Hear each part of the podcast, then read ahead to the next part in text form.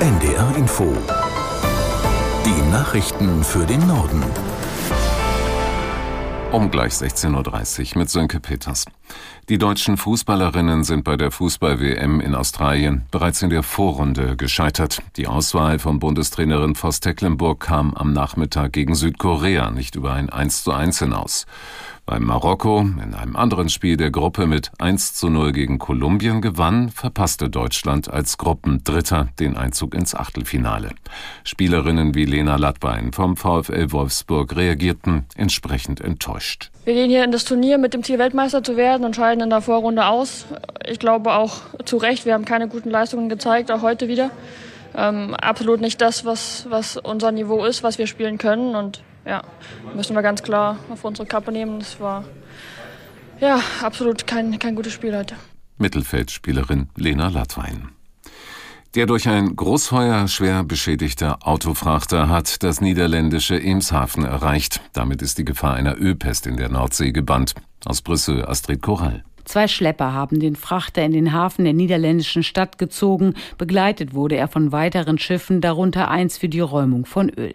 Zuletzt hatte er 16 Kilometer nördlich der Wattenmeerinsel Schiermonnikoog gelegen, sollte dort aber so schnell wie möglich weg, weil sich die Wetterbedingungen verschlechtern. Auch Sicherheitsgründe spielen eine Rolle. Die Fremantle Highway ist laut der zuständigen Behörde zwar stabil und das Feuer ist erloschen, der Frachter ist aber schwer beschädigt. In Emshaven soll er entladen, Schadstoffe sollen entsorgt werden.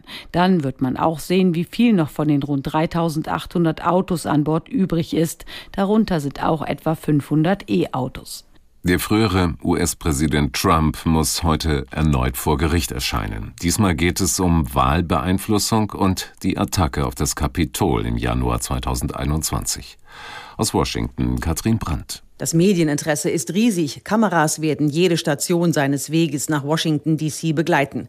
Gegen halb vier, also 21.30 Uhr deutscher Zeit, dürfte er dort landen und mit einer Wagenkolonne zum Gerichtsgebäude fahren. Den wartenden Fans, Gegnern und Journalisten wird er sich wohl nicht präsentieren, weil er das Gebäude, laut US-Medien, durch die Tiefgarage betreten wird. Trump wird dort in Gewahrsam genommen. Nach dem Verlesen der Anklage dürfte er sich nicht schuldig bekennen und das Gebäude wieder verlassen. Das Ganze könnte in einer halben Stunde vorbei sein. Trump erscheint nun zum dritten Mal vor Gericht. Er soll versucht haben, die Präsidentschaftswahl 2020 zu seinen Gunsten zu kippen. In Niger sind am heutigen Unabhängigkeitstag Tausende auf die Straße gegangen. Die Demonstranten unterstützen die Putschisten rund um den selbsternannten Machthaber Tiani. Aus Rabat Jean-Marie Magro. Auf den Demonstrationen wurden erneut russische Flaggen geschwenkt, berichtete die Nachrichtenagentur AFP. Die Teilnehmer skandierten Sprechchöre wie Nieder mit Frankreich. Frankreich war bis 1960 Kolonialherr des Landes und ist bis heute mit rund 1500 Soldaten präsent. Die westliche Wirtschaftsgemeinschaft ECOWAS hatte am Sonntag weitreichende Wirtschaftssanktionen beschlossen und den Putschisten ein Ultimatum gesetzt, das am Sonntag ausläuft. Mitarbeitende von Kinderkliniken sind häufig überlastet. Das geht aus einer nicht repräsentativen Umfrage des NDR und des Hartmann-Bundes hervor.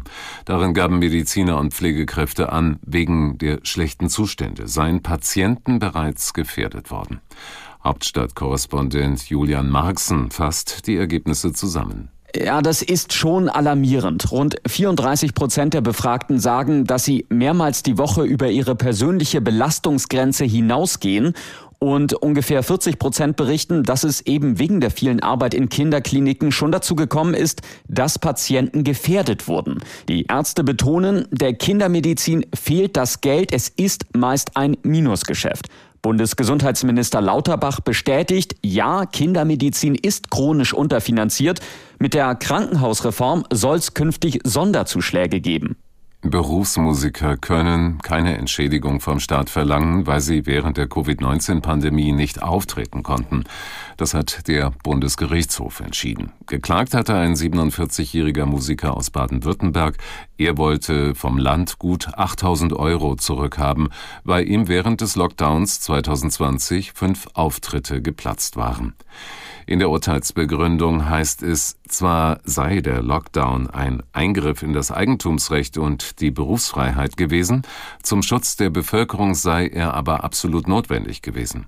Der Kläger will nun vor das Bundesverfassungsgericht ziehen.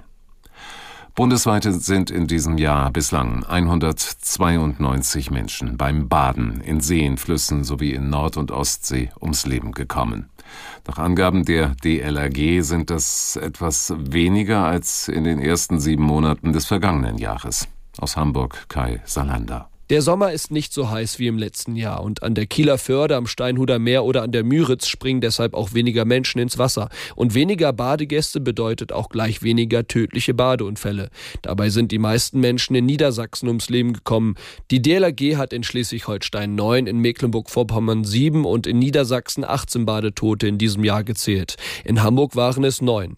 Laut DLRG-Präsidentin Ute Vogt kommen dabei meist Männer ums Leben. Sie würden sich eher überschätzen und glauben, glauben, sie könnten mehr oder besser schwimmen, als es tatsächlich der Fall ist. Das waren die Nachrichten.